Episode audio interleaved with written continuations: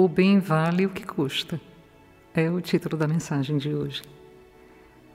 Na passagem evangélica conhecida como o óbolo da viúva, é anunciado o princípio segundo o qual o bem vale o que custa. Nela, Jesus estava sentado em frente ao local das oferendas e observava o modo pelo qual o povo lançava ali suas dádivas, fazendo seus pedidos de bênçãos, como era prática comum para eles. Algumas pessoas ricas deitavam dinheiro em abundância. Uma pobre viúva doou duas pequenas moedas, no valor de dez centavos cada uma.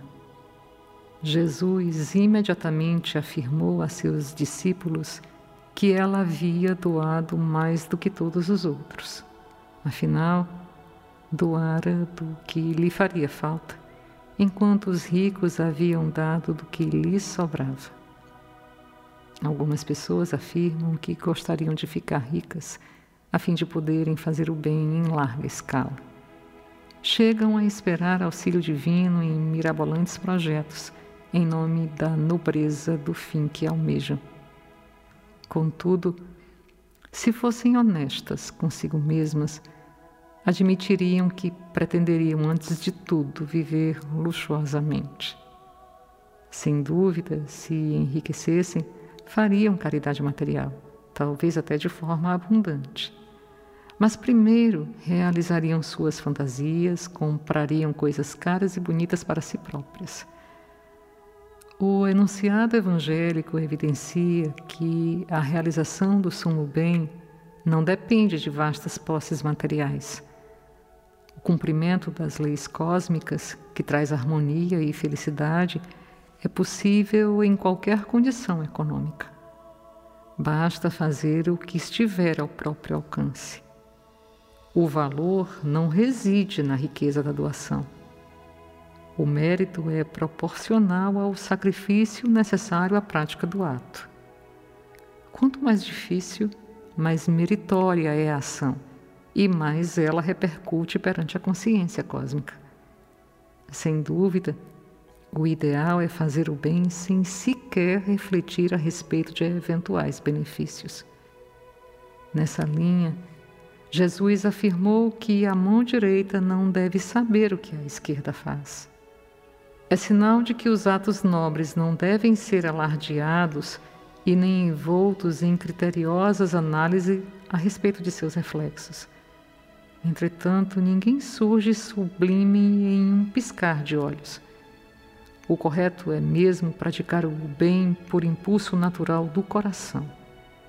Mas, enquanto esse estado ideal não é atingido, o bem deve ser praticado como for possível mesmo que seja a título da educação do próprio caráter.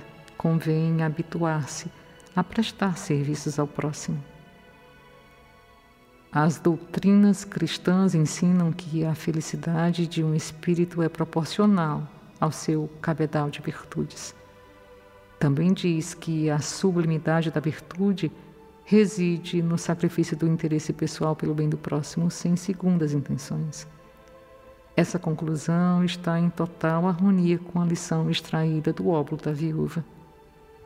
Apenas uma alma de bom coração é capaz de sacrificar-se pelo bem alheio sem esperar nada em troca. Fazer doações que pouco exigem de sacrifício está ao alcance de todos.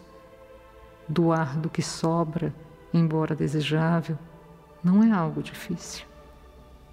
Entretanto, Realizar em prol de um ideal ou de outro ser humano pressupõe uma dose de maturidade espiritual.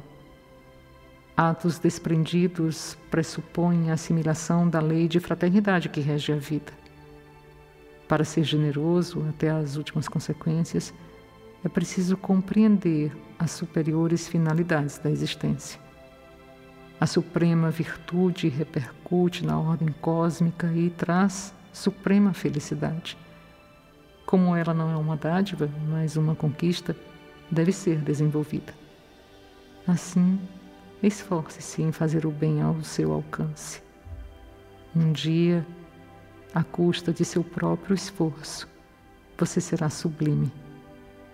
então mundos de paz e bem-aventurança abrirão suas portas para você. Pense nisso. A redação é do Momento Espírita e segue com os meus desejos de que nós tenhamos um dia de paz. Um grande abraço.